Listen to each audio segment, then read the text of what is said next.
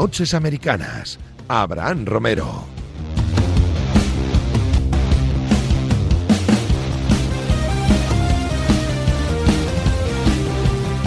Tampa Bay Buccaneers y Kansas City Chiefs jugarán la Super Bowl 2021 en Florida, en Tampa Bay, en casa de Tom Brady. Iñaco Díaz Guerra, ¿qué tal? Buenas noches. ¿Qué tal, chicos? ¿Cómo estáis? Bueno, eh, imagino que estarás contento, pero para mm, eh, compensar un poquito esa alegría, pues había que llamar a Pepe Rodríguez, ¿qué tal, Pepe? Oh, joder, la compensáis a tope hoy. ¿eh? a ver si va a quedar esto desequilibrado para el otro lado.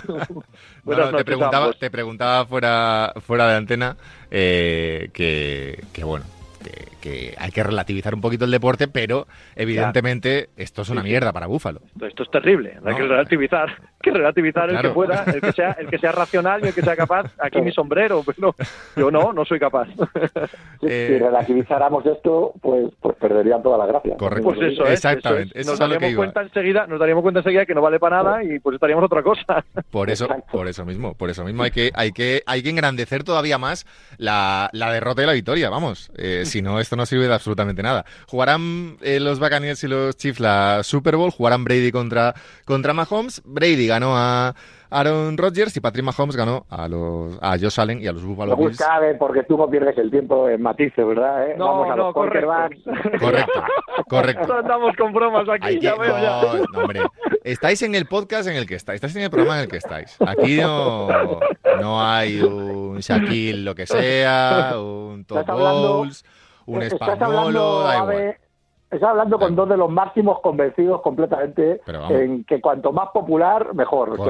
no, no, no, sin duda, sin duda. y, tampoco en pasarnos de listos. O sea, que, por ejemplo, yo por ejemplo, que me encanta y lo veo todo, yo entiendo perfectamente que cada cual disfrute como le dé la gana. Estaría guapo. El, el, domingo por la noche, cuando, cuando ganó Tampa, eh, puso un tuit y tal, y empezaba a leer cosas sobre Brady. Y había mucha gente del nicho NFL español que decían, oh, es que sí, décima Super Bowl, pero tres intercepciones, eh, no sé qué, no sé cuánto. mira, mira. Eh, 43 Tom, años Tom Brady ha llegado a su décima Super Bowl con 43 palos. Si Tom Brady con 43 palos y su décima Super Bowl no son los protagonistas de la noticia de la NFL el domingo por la noche, yo me bajo ahora mismo del, del mundillo vale, Abraham, pero siendo protagonista se podrá decir que hizo un buen totalmente, no, no, no, totalmente, no pasa nada, totalmente, totalmente. Hablo de, no, hablo de que de que se intentaba decir como que no era la noticia la llegada a la, décima Super Bowl de Brady y todo esto.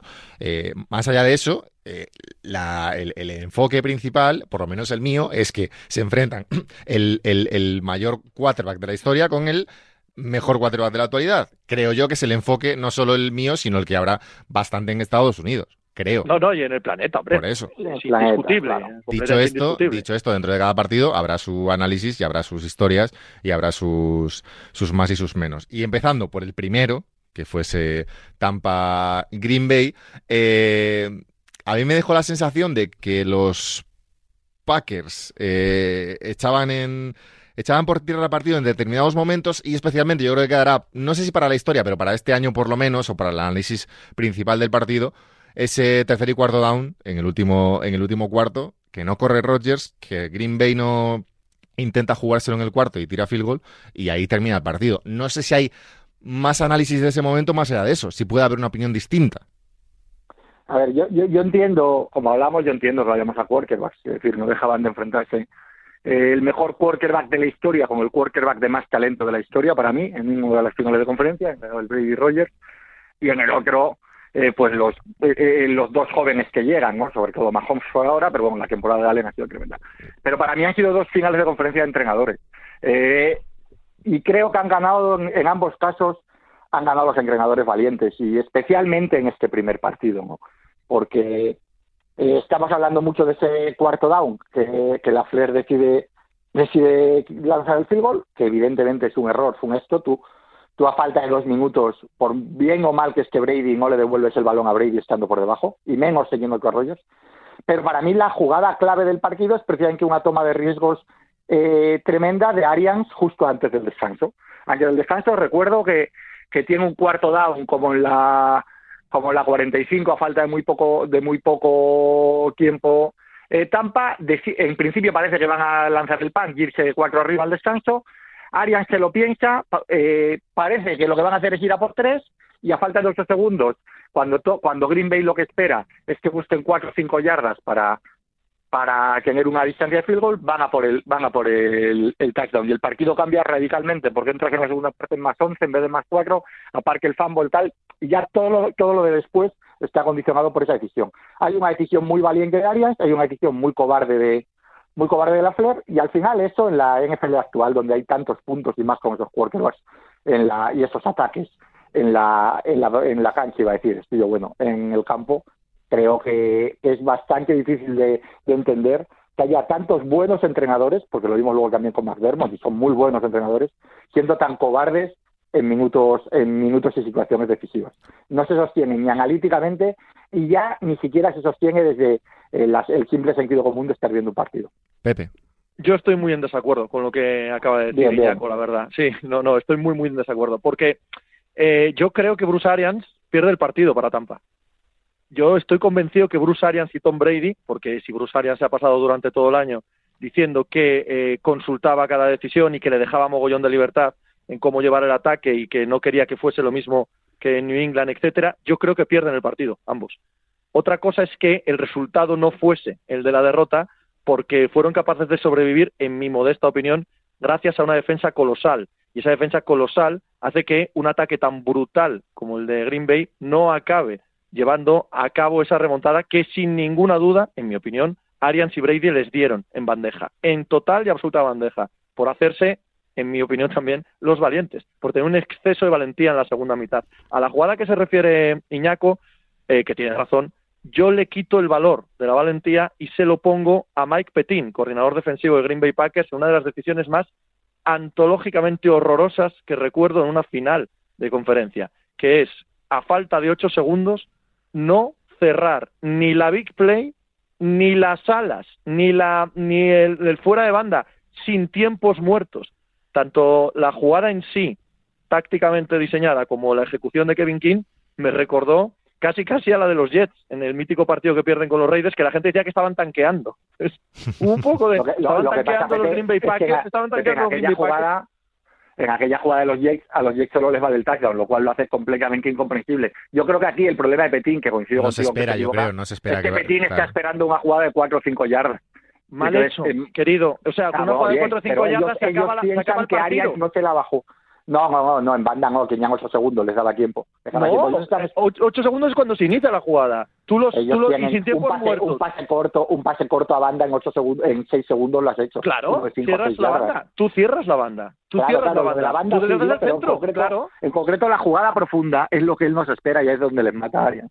A mí me parece, me parece, un diseño de jugada, me parece un diseño de jugada que este pasará a la historia, pasará a la historia negativa de, de, de Mike Petin. Es más, si no despiden a Mike Petin, ya veremos, ¿eh? Pero yo creo que va a ser despedido como coordinador defensivo. Luego, la jugada de Lefler, que antes decía Abraham, también pasa a la historia, sin ninguna duda. Esa cobardía es ridícula y les mata, les mata por completo. Y a ver lo que supone. Pero yo tengo la sensación de que el exceso de valentía en la segunda parte de Tampa fue absolutamente contraproducente para Tampa. Ciertamente ganan, y aquí paz y es por gloria, y no hay más que decir, ¿no? Pero las tres intercepciones y el modo de jugar de Tampa en la segunda mitad es ¿dónde vais, muchachos? Sobre todo porque 28-10. 28-10 ponía el marcador.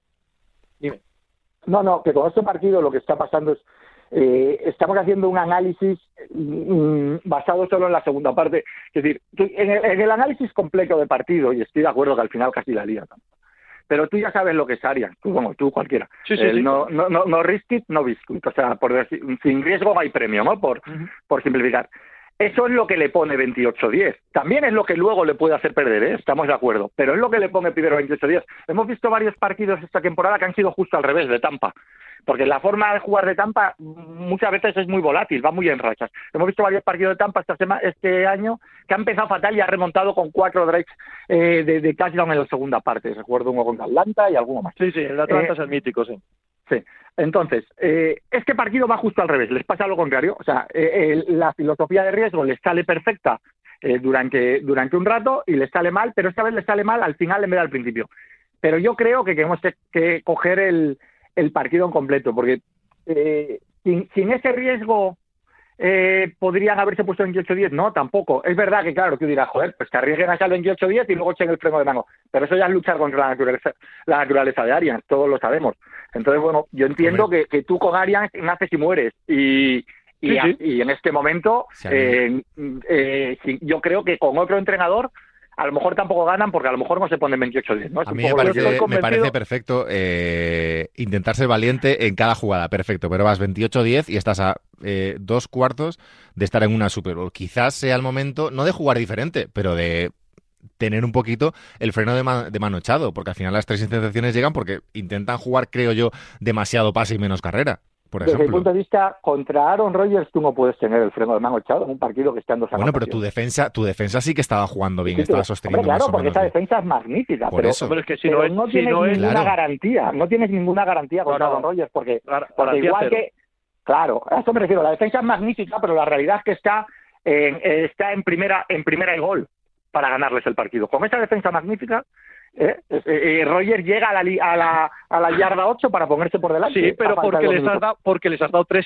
tres posesiones de más en la segunda mitad. Claro, o sea, no, no, yo, ah. vamos, no, no lo compro en absoluto. Yo creo que si no gana la batalla de las trincheras, la línea defensiva, tremenda, el front seven incluso, si quieres, ampliado, de Tampa a la magnífica línea ofensiva de Packers, este partido lo acaban perdiendo. Y toda esa valentía, hoy yo al menos yo por lo menos estaría eh, diciéndole, mira, sí, vivo y muero contigo, pero muchachos, existe el concepto situacional de que hay momentos para una cosa y momentos para otra.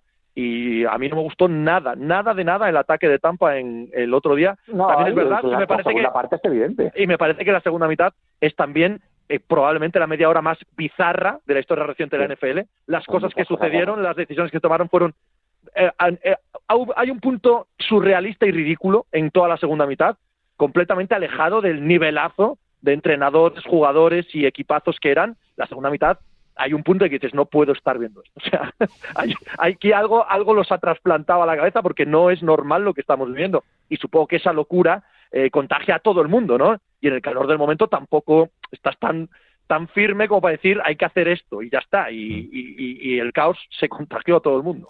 Eh, ¿Creéis que ese último drive, los últimos dos minutos de, los Packers, eh, van a cambiar su futuro a corto plazo, el futuro de Rodgers o el futuro de la franquicia?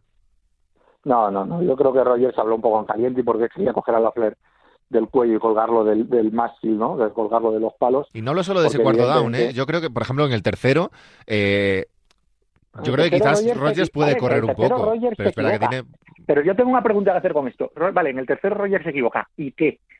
¿Y qué? Es decir, es que me parece acojonante, y no lo digo por ti, Abraham, es que lo llevo leyendo todo el rato, que a un tío que ha hecho la temporada que ha hecho, no, no, se, quiera justificar una decisión eh, lamentable de entrenador en el cuarto down para no dejarle jugar su cuarto down, con que él en el tercero puede correr y en vez de correr pasa. No, no, no, si no es justificar una cosa, digo que él, se equivoca también, no pasa nada. Me parece, que, me parece que este error de Rogers es un error como hay 37 en cada partido. Yo ni siquiera tengo claro eso, ¿eh? Ni siquiera tengo claro Yo no creo que llegue. ni siquiera tengo claro eso.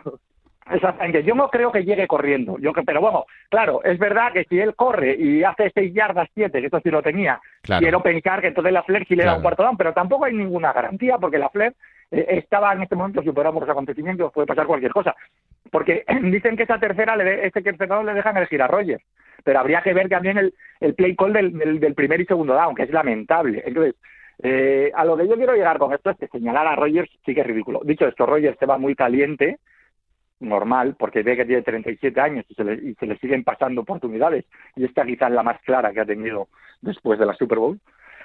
Y, y, sale caliente y dice, bueno, habrá que ver tal, tal. Rogers, que va a ganar el MVP y que en este momento es con Mahomes el mejor quarterback de la, de la NFL, el año que viene va a ser el quarterback titular de los Packers, sin lugar a dudas. Yo no sé, o sea, sí, pero yo, yo sí creo que habló no en caliente, ¿eh? Yo creo que mandó un mensaje, muy claro, muy claro a la franquicia y era una pasada de factura muy obvia. El año pasado, bueno, muy obvia, yo qué sé, es mi interpretación. Eh, el año pasado en el draft escogen en primera ronda a un quarterback. Este año Rogers ha jugado de MVP. Les dice, en vez de darme eh, a otro chico o a quien nos dé la gana para sentarlo aquí y que no ayude, que esté en el campo para ayudar. Yo no voy a jugar aquí el año que viene sin un contrato nuevo. Eso es lo que creo que les está diciendo. No que se quiera ir o que le pida el traspaso, no. Yo quiero un contrato nuevo. ¿Qué sucede si le hacen un contrato nuevo a Rogers? Que será por lo menos de tres años y por lo menos de 40 millones. Eso acaba con la carrera de Jordan Love en Green Bay. Porque dentro de cuatro años eres agente libre. Entonces, yo creo que eh, el, mensaje que les manda clarísimamente a Gutenkunz, general manager del equipo y a, y Lefler, es eh, para yo quedarme, porque lo dice, ¿eh? Dice que el futuro es difícil para todos e incluso para él mismo, ya veremos qué futuro hay. Es quiero el contrato nuevo y, con el contrato nuevo os hundo vuestra elección de este año primera ronda que tanto me disgustó. Yo creo que el mensaje es muy obvio, ¿eh? muy claro. No, no creo que vaya a jugar en otro lado, pero tampoco creo que sea un mensaje inocuo, en caliente, acaba el partido. No, me da la sensación de que eh, es una factura largamente guardada para sacar en el momento claro. Sí, pero ya, ya fue el año pasado cuando perdieron también se tenía un poco esa sensación, ¿no? De, que él necesitaba algo más en el campo y el mensaje de la franquicia fue seleccionar a un cuatro en el draft. Sí, pero el año pasado lo que pasaba con Rogers es que venía de dos o tres años iba a decir malos, lo cual es injustísimo. O sea, más flojos para lo que es el no de este nivel MVP. O sea, el año pasado Green Bay, pese a que ganó muchos partidos, no daba la sensación de que ni que Rogers estuviera en ese máximo ni que el equipo fuera para tanto, como sí que ha dado este año, en ataque sobre todo. ¿no? Eh, entonces, el año pasado la franquicia tenía un poco más de situación de fuerza respecto a Rogers, pero Rogers ahora viene, va a ganar el MVP y, y tiene una situación de fuerza. Yo también creo que lo que dice eh, Pepe de que su mensaje, lo que yo me refería con un mensaje en caliente, es a la par que en la que él ponga en duda su futuro en Green Bay. Eso es lo que yo creo que no está en ninguna duda. Que evidentemente eh, sigue cabreado por eso, que evidentemente sigue pensando que le querían que haber elegido un receptor de, uno de los mejores años que ha habido en, el draft en cuanto a receptores y Rogers quería uno y Rogers sigue pensando que lo necesita, etcétera, etcétera. Hombre, no tengo ni la más mínima duda y que con esto lo que esperas en este draft le den lo que no le dieron el año pasado, seguro. Ahora, yo no tengo tan claro lo de que le vayan a hacer el contrato nuevo. Eso va a ser interesante verlo, porque yo sigo pensando que Green Bay no quiere atarse a eso. Green Bay va, no me extrañaría que con estos últimos años de Rodgers eh, adopte la misma filosofía que Belichick con los últimos de Brady, que luego ya hemos visto que te puede morder el culo, como estamos viendo este año. Pero sospecho que Green Bay va a ir por ahí. Yo no creo que Rodgers se lo permita. Es la sensación que tengo. ¿eh? O sea, la sensación que tengo con Rodgers desde hace tiempo es es la misma que estás explicando ahora. Eh, oye, yo también quiero irme a Tampa, ¿eh? A que me den el mejor cuerpo de receptores de mi vida y me den libertad y me den... Yo estoy hasta las narices de aguantaros a vosotros. Así que o ponéis aquí el pastizal y el nuevo contrato o tenemos una off-season eh, movida. Además, Green Bay, uno de los cuatro o cinco equipos con peor situación por encima del cap, no van a poder renovar a Linsley, que para mí, por ejemplo, Corey Linsley ha sido, lo siento, ¿eh, Abraham, por hablar de esto, pero me parece que ha sido, me parece que ha sido absolutamente acojonante la temporada de Linsley y es esencial para haber llegado a la final de la NFT. No van a poder renovar a Aaron Jones. Eh, sí, eh, si Rogers tiene contrato nuevo, bajará el espacio salarial, porque el año que viene cuenta contra el espacio salarial 40 millones y si le renuevan tres años, bueno, ya sabéis cómo va el tema de bonus, mm. bajará un poco el espacio salarial, pero va a caer el espacio salarial de la NFL. La off-season de Green Bay es de las de toma pan y moja. Y el año pasado, cuando eligen a Jordan Love en el draft, ya veían venir esto. Lo que pasa es que se han encontrado con un temporadón de Rogers y eso multiplica los problemas. Pero cuando eligen a Love el año pasado, es que el mensaje es muy obvio. El mensaje es muy obvio. Esto se está acabando. duda, claro. Por eso mi duda, Pepe. Por eso mi duda de si de verdad van a, caer en lo de la en lo de la lo de la ampliación de contrato. Va a decir, no, vas, vas a jugar este año tienes contrato y el año que viene y el año que viene Dios proveerá igual que franquiciamos igual que a, poco que hayas bajado pues adiós te, te marcas un tampa y nosotros eh, que, iramos con los por eso no todo tan claro que le amplíe el contrato no no no no sería lo razonable pero tengo dudas no, no es que Rogers quiera claro no, ahí lo que voy es que es totalmente legítima tu postura. Digo que qué significa eso para Rogers. Eso para Rogers es muy probable que signifique un Deshaun Watson, un vale, pues hasta aquí, ¿eh? Se me traspasa hoy y tal, no sé qué y ese tipo de movidas pues hacen de las off-season de la NFL el espectáculo que son. Sí, es curioso que os quejéis de que se hable de quarterbacks si habéis hablado de Rodgers todo el rato cuando se he preguntado simplemente con el, con el futuro a corto plazo de los Packers. ¿eh? Yo no me quejo en absoluto, Yo no me quejo en absoluto, Eso es, yo no me quejo en absoluto. Que no, que no. Eh, vamos a ver, eh, por cerrar el tema de este partido. Brady, si acaba ganando la Super Bowl, habrá ganado a Brice, a Rodgers y a Mahomes, ya que os gusta hablar de quarterbacks. ¿Qué hacemos con esto? Bueno, eh es verdad que no es el no es el Brady de 2015, de 2016. Entonces, bueno, no, no es tan fácil individualizar en él como ha sido otros años, pero que esté haciendo esto con 43 años. Esto es una barbaridad que, que no vamos a ver ni parecida, estoy seguro, en el resto de nuestras vidas. Bueno, eh, quizá Mahomes. No, no, no, sí, quizás. Yo ya he visto gente que dice que lo va a superar, por lo tanto, No, no, pues, eh, siete, La ocho, longevidad. nueve, claro, claro, claro. O sea, es decir, inicios de carrera como el de Mahomes, hemos visto muchos, siendo Mahomes buenísimo, me refiero. Hemos visto a Aaron Rodgers, hemos visto a, eh, a otro nivel a Andrew Luck, es decir, que hemos visto a Peyton Manning, el- el- lo- y hemos visto al propio Brady. Pero lo que no hemos visto nunca, y por eso es muy difícil seguir pensando que, que Mahomes o cualquiera puede hacerlo, es una segunda mitad de carrera como la de, como la de Tom Brady. Es decir, yo puedo decir que y creer que Mahomes va a ganar cinco Super Bowls. Si es que lo- ahora mismo no tengo mucha duda. Lo que me cuesta mucho pensar es que siga jugando Super Bowls con 43 Claro. años. Totalmente. Eh, por saltar al, al otro partido, Buffalo-Kansas, eh, Pepe, empezó bien la cosa, eh, sorprendentemente bien, pero es que aguantar el ritmo de los, de los Chiefs es complicado.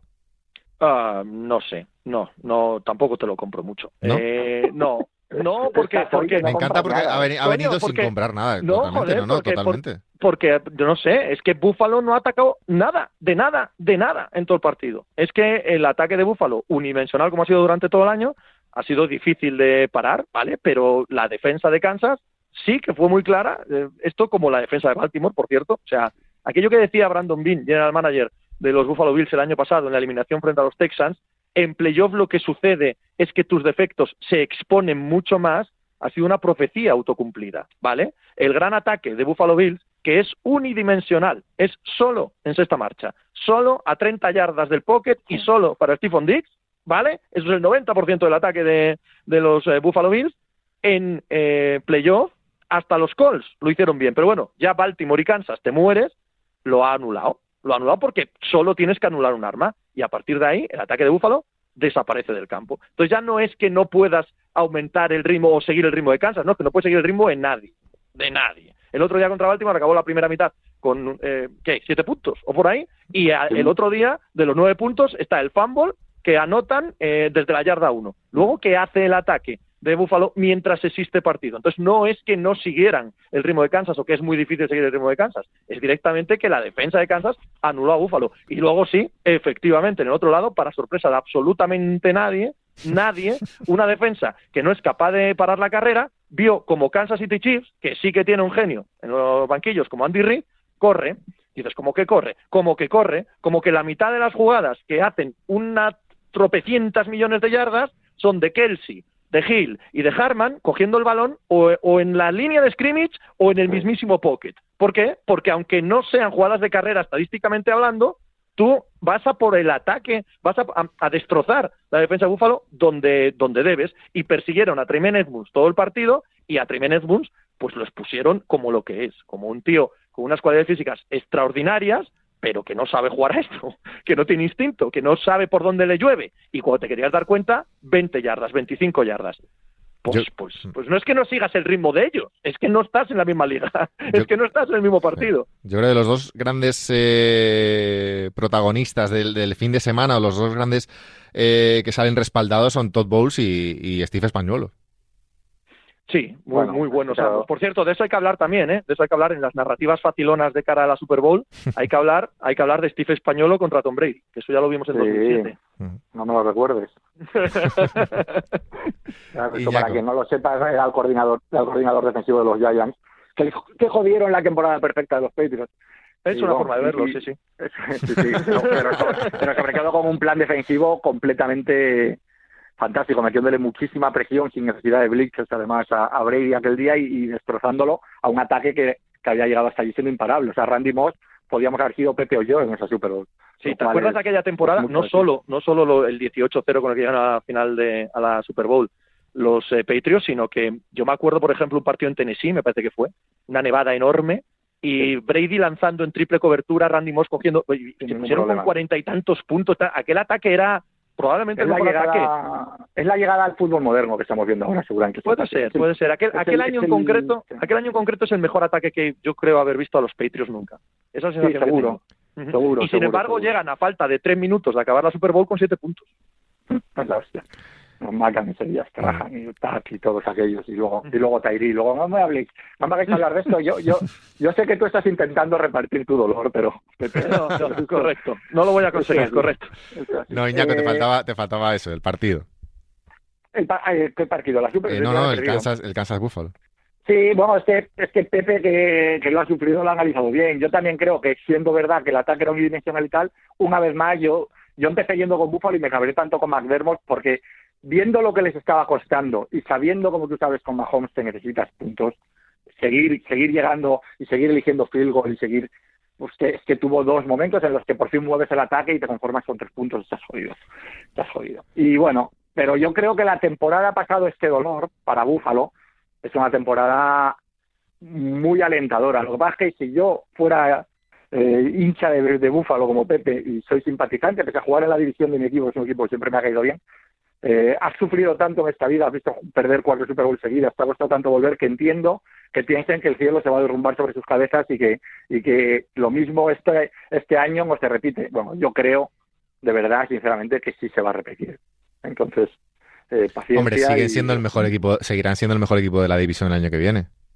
Uf, pero si queda todo el draft, toda la, agencia libre es completamente imposible saber si, Si tú te quieres fiar, si tú, es que esta división está muy abierta, porque te tienes que fiar primero de que Miami, que ya tiene un equipo muy bien hecho y tiene dos primeras rondas del draft y tiene a Tua, que vamos a ver que evoluciona o no evoluciona, Miami es un equipo con un potencial y una capacidad de maniobra tremenda. Luego tienes a los Jets, que, que, vamos a ver quién es el número dos, y luego y luego tienes a Belichick con mucho dinero cuando nadie tiene dinero, que esto es otro tema que también habría que hablar más adelante, ¿no? Cuando pase esto. Es una división que el año que viene va a ser muy diferente, muy, muy diferente a lo que hemos visto este año. Bueno, eh, a ver qué pasa en esa Super Bowl. Eh, predicciones o preanálisis de ese, de ese partido. Al final, eh, bueno, en cuanto a Kansas, eh, no hubo, bueno, no sé si hubo, no hubo conmoción, pero no se notó que hubiera conmoción en Mahomes. Eh, sí que se le dio cojo, pero bueno, tiene dos, dos semanas ahora para, para recuperarse. primeras impresiones de ese, no ese Brady Mahomes, sino ese, ese Buccaneers Chief. Yo creo que Tampa Bay tiene todo lo que hace a Kansas sufrir que ver sufrir a Kansas los últimos dos años es muy, muy difícil. Lo hemos visto como el cometa Halley, una vez cada, cada 17 semanas, pero todas las veces que le hemos visto sufrir ha sido contra equipos como el de Tampa. Es decir, que te pueden presionar con cuatro tíos, ahí lo que decía, lo que decía de español lo que decía de español del 2007, pero en la otra orilla, ¿no? Todd Bowles es capaz con cuatro tíos de generar presión y la línea ofensiva de Kansas va a llegar hecha unos cristos, ¿vale? Eric Fisher se ha lesionado el talón de Aquiles, no se recupera Schwartz, igual tiene que jugar Remers y gente de este estilo, va a llegar hecha unos cristos y esa línea, como demostró frente a la línea de Tampa, digo, frente a Packers, te puede ganar con esos cuatro. Eso por un lado. Y luego, enfrente, para ganar a la defensa de Kansas, como bien demostró Buffalo este fin de semana, tienes que abandonar la idea de juego profundo. Y sí, Arians es juego profundo, y sí, este año hemos visto al Brady más juego profundo de la historia, probablemente, salvo aquel 2007, Empero es un dios del juego corto, es un dios de la maquinita de generar primeros downs. Eso es lo que hace daño a la defensa de Kansas, porque tiene muy buena secundaria, tiene un buen pass rush, sobre todo interior con Chris Jones, pero es vulnerable en el cuerpo de linebackers. Esto es, Tampa tiene todo lo que hace sufrir a Kansas todo. Así que creo que Kansas 31, Tampa 10, 17, por ahí. Claro, esa gana y gana fácil. Yo creo que estando bastante de acuerdo con el análisis de, de, de Pepe, esto se complementa con, con dos estados de salud que son fundamentales en esto que plantea Pepe. Uno es, con esa línea y esa presión, si Mahomes en estos 15 días no recupera y sigue medio inmóvil, eso es grave. Si Mahomes se puede mover e improvisar, eh, los problemas para Kansas en la, en la línea eh, se difuminan mucho. Y luego una baja de la que hemos hablado, pero que es, va a ser importante en la Super Bowl es Antonio Brown. ¿Por qué? Porque coincidiendo en que, con juego profundo no vas a ganar a Kansas y que Evans ahora mismo es el que va profundo y está un poco no, está siendo fiable este año. Creo que él va a necesitar mucho juego, mucho pase corto, lo dice Pepe, mucho primer down de, con, con pases de ocho yardas, etcétera. Y ahí Antonio Brown tampoco se nos olvide que ha sido Dios durante 10 años. Eh, y si vuelve con Brown y con Goodwin, ahí van a tener dos armas más. Gronkowski, que no lo usó el otro día, pero lo pudo usar, y Cameron Braid. O sea, para este juego intermedio, si quieren jugar a eso y deben jugar a eso, tienen muchas armas y Brown es diferencial. Yo creo que eso va a ser, va a ser importante. Yo mm, creo que estos 15 días a Mahomes le van a, le van a venir como, como, como Dios. Y sigo pensando que, que Kansas es favorito, pero creo que vamos a ver una Super Bowl bonita y muy igualada. O sea, yo no sé qué decir, que 31-28 para Kansas, te digo igual, pero, has, por ahí va a andar. Lo has mencionado tú y, no lo hemos, no hemos hablado de eso, pero eh, quizá la semana que viene, eh, me parece espectacular al nivel al que está Gronkowski, no ya a nivel receptor, eh, sino al nivel bloqueando. Claro, es, que por fin este año, como no recibe, como, como este año recibe menos, la gente se fija en cómo bloquea. Pero eso es que lo que ha sido histórico de Gronkowski es que es el mejor el mejor Titan receptor de la historia y el mejor Titan bloqueador de la historia. Eso es que es, es una locura. Y además le da igual. Eres Dios y te da igual seguir yendo a cada bloqueo como si fueras un meritorio. Es, es una barbaridad. Cero, cero dudas a lo que dice Iñaco, ¿eh? Cero, cero. O sea, es tal cual. De hecho, eh, ¿no os parece que, aunque evidentemente ya no está para ser élite, siempre nos deja algún momento. La jugada, del, otro día, la, jugada del otro día me recordó a la de la Super Bowl contra, contra los Rams. No porque la jugada fuera parecida, sino porque de repente de la nada cuando todo está en medio del caos, aparece Gronkowski, ¿no? el superhéroe, ¿no? Llega el superhéroe crepuscular al final de la película y dice, qué cabrón, qué grande es. Siempre. Y no descartemos que aparezca en dos semanas, evidentemente. pero vamos, en absoluto. Segurísimo. Segurísimo, espectacular. Eh, bueno, chicos, Pepe Rodríguez, te seguimos en Pepe Diario como siempre, en arroba Pepe Brasil y en Twitch, en YouTube, y estás en todos los lados también ya. Hay que andar, hay que andar. Hay que andar. Un abrazo, amigo. Otro para vosotros. Iñaco Diaguerra, eh, te leemos y te escuchamos. Hablamos. Un abrazo. Nosotros nos vamos eh, la semana que viene, madrugada del martes al miércoles, un nuevo Noches Americanas. Ya sabes que si no nos has podido ver en directo o nos quieres seguir escuchando en redes sociales, arroba Noches Americanas en Twitter, Instagram, eh, Twitch, YouTube, Evox, iTunes, eh, Spotify también ahora con este cambio que ha hecho Radio Marca que a través de Omni Studio nos puedes escuchar en todas las plataformas. Y lo dicho, madrugada del martes al miércoles aquí en la Radio del Deporte, una y media, un nuevo Noches Americanas. Un abrazo.